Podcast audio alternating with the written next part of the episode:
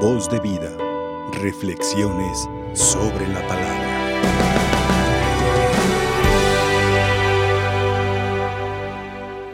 Queridos hermanos,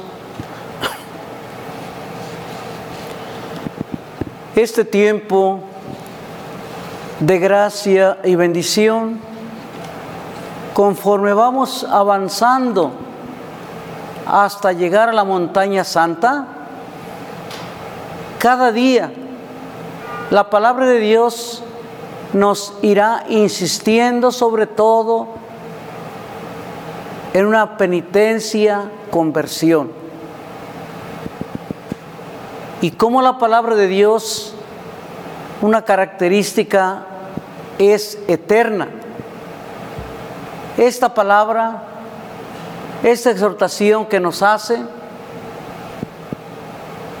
no caduca nunca, sino que al contrario, tiene muchos frutos a las almas que abrimos nuestro corazón. No cabe duda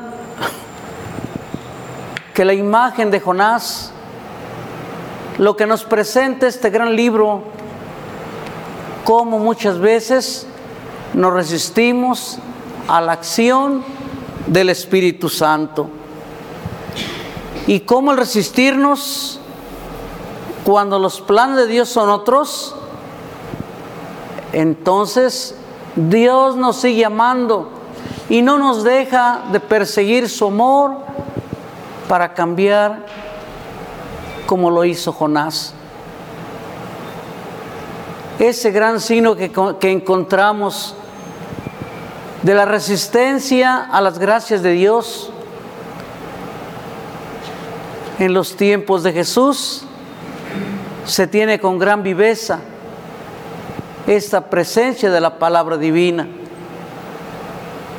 Y vemos que esto muy conocido en la vida de Jesús, como en su predicación siempre nos exhortará y nos pondrá como ejemplo a Jonás, el hombre que se resiste a la gracia, a la acción de Dios.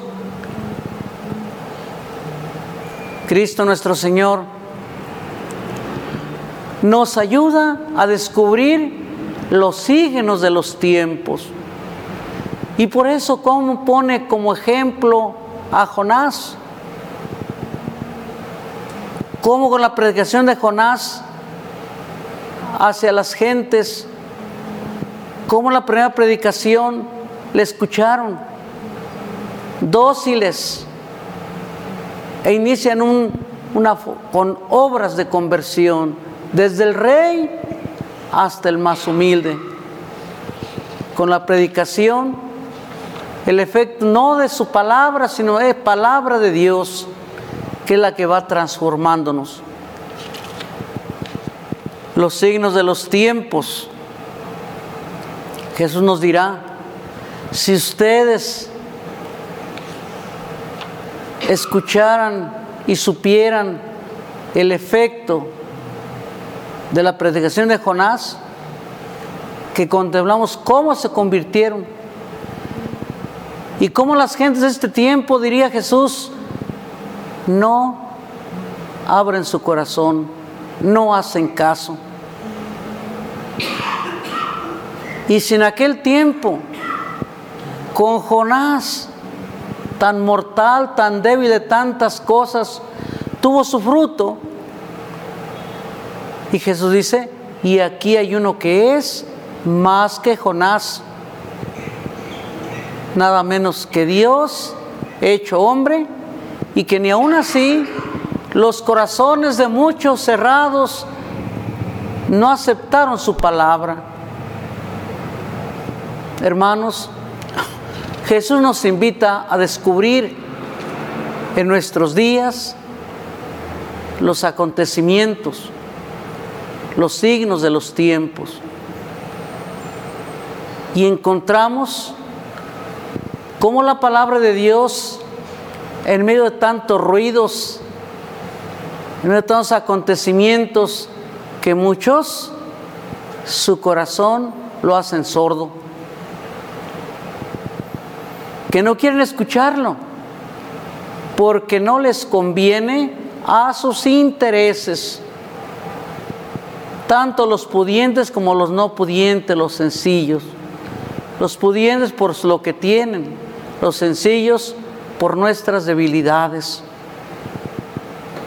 Hacemos nuestra vida, nuestras debilidades, una forma de vida. Y nos molesta la palabra de Dios.